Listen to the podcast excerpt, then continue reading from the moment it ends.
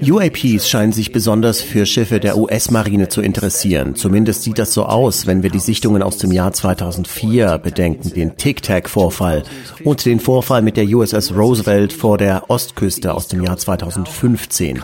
Und jetzt erfahren wir noch von einem weiteren Vorfall, der sich erst Ende 2021 in der Nähe eines anderen Schiffes der US Navy ereignet hat. Bei mir ist jetzt der Dokumentarfilmer Dave Beatty, der in die Fakten eingeweiht ist. Dave, zunächst einmal herzlich willkommen in der Sendung.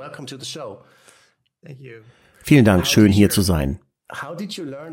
Wie haben Sie von dem Vorfall erfahren?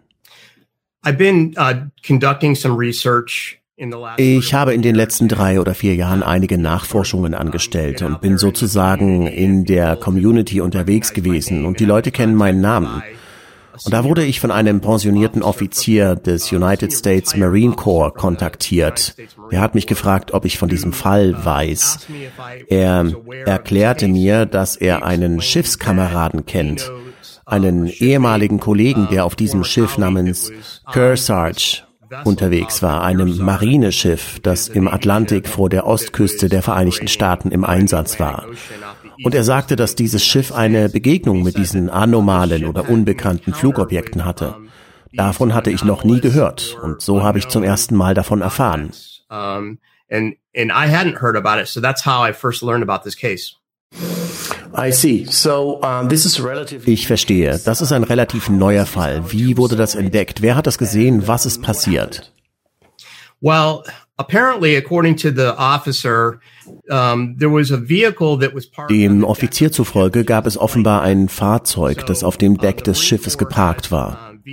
Das hat ein Flugdeck.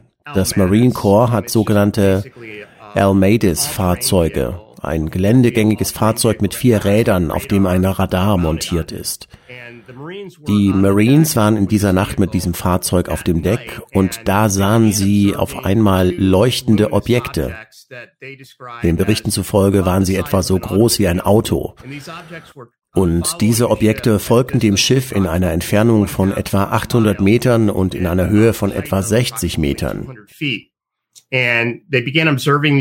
Sie fingen also an, diese Flugobjekte zu beobachten und hielten das zunächst für einen Bestandteil des Trainings, weil sie ja in diesem Gebiet zum Training unterwegs waren. Also dachten sie sich, wir könnten unseren Almades Truck benutzen, um zu sehen, ob sie diese Luftziele identifizieren könnten. Und sie sagten, dass sie die Objekte nicht auf dem Radar verfolgen konnten. Die tauchten nicht auf dem Radar auf, obwohl die Objekte ziemlich nahe waren. Sie versuchten es auch mit einer Wärmebildoptik, wie ein Infrarot-Zielfernrohr funktioniert, sozusagen ein Nachtsichtgerät. Und auch damit bekamen sie kein Bild. Aber mit ihren Augen konnten sie beide Objekte genau sehen und sie konnten es auch mit der Kamera aufnehmen. Also begannen sie ein Video von den Objekten zu drehen und man sagte mir, dass sie dieses aufgenommene Video an ihre Vorgesetzten weitergeleitet hätten. Und kurz darauf fragten sie auch nach, ob das vielleicht eine Drohne war, die von der Navy oder den Marines zu Übungszwecken ausgesandt worden sei, weil sie diese Objekte nicht beeinflussen könnten. Und sie konnten sie ja auch nicht auf dem Radar empfangen und so. Aber ich habe gehört, dass das Kommando gesagt hat, dass die Objekte weder von der Marine noch vom Marine Corps geschickt wurden. Sie sind also bis heute unbekannte Flugobjekte, die dieses Kriegsschiff verfolgt haben. Uh, Und was macht diese Sichtung so seltsam?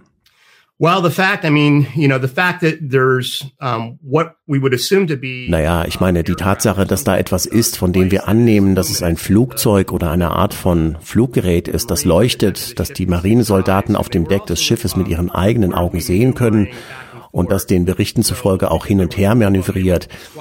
Es waren ja zwei von ihnen, die ihre Positionen ausgetauscht haben. Das linke Objekt hat sich immer so bewegt und wechselte die Position. Das war ziemlich ungewöhnlich.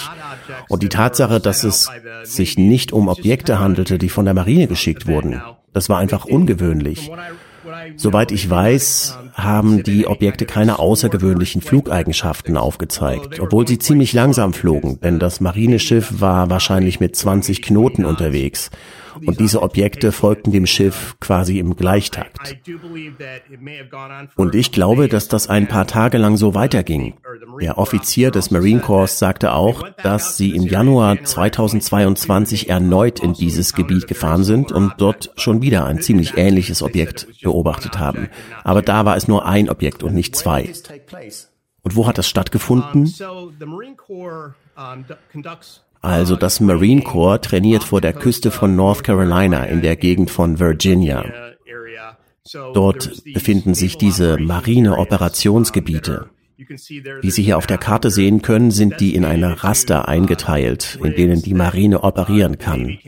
Sie können Flugzeuge einfliegen und sind oft für andere zivile Verkehrsflugzeuge und Seeleute gesperrt, während sie sich dort mit ihren Operationen aufhalten. Höchstwahrscheinlich fand der Vorfall also irgendwo im Operationsgebiet der Marine statt, das dort in der Mitte dieses blauen Bereichs ist. Das Cherry Point Gebiet. Wir wissen noch nicht genau, wo das ist. Ich habe bei der Navy und bei den Marines eine Anfrage nach dem US-Informationsfreiheitsgesetz gestellt und hoffe, dass ich ein paar Antworten bekomme. I see.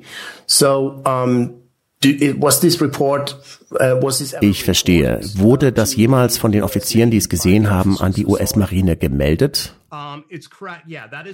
Ja, genau so ist es. Mir wurde gesagt, dass sie, weil diese leuchtenden Objekte ja eine mögliche Bedrohung für das Kriegsschiff der Marine waren und das nicht identifiziert werden konnte, dass sie einen Bericht an die sogenannte UAP Task Force geschickt haben. Das Verteidigungsministerium der USA bittet ja das Militärpersonal, Berichte über unidentifizierte Luftphänomene einzureichen. Da gibt es jetzt einen Meldemechanismus und mir wurde gesagt, dass die Marines in diesem Fall einen Bericht eingereicht haben. Und dazu gehört auch das erwähnte Video. Also Sie haben auch erwähnt, dass diese mutmaßlichen Lichtkugeln mit der Kamera gefilmt wurden. Glauben Sie, dass diese Videos jemals an die Öffentlichkeit kommen? Das ist schwer zu sagen. Soweit ich weiß, sind alle UAP-Berichte, die vom Militär kommen, von Anfang an geheim. Wenn es also keine Freigabe dieser Berichte und Vorfälle gibt, dann bin ich ziemlich sicher, dass auch das Video selbst als geheim eingestuft wird, so dass es für die Informationsfreiheitsgesetzanfrage unerreichbar wäre. Aber der Offizier sagte, dass, obwohl sie diese Objekte aufgenommen haben, dass das Video selbst nicht besonders aussagekräftig ist, weil es eben nur diese beiden Lichter zeigt.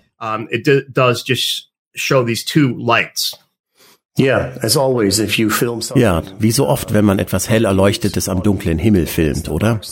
Stehen Sie eigentlich noch im Kontakt mit diesen Beamten, die Sie kontaktiert haben? Glauben Sie, dass Sie da noch weitere Informationen bekommen werden? Das ist schwer zu sagen. Wissen Sie, dieses Thema ist mit einem großen Stigma behaftet. Und wenn jemand, der im Ruhestand ist, darüber spricht, dann ist das natürlich einfacher.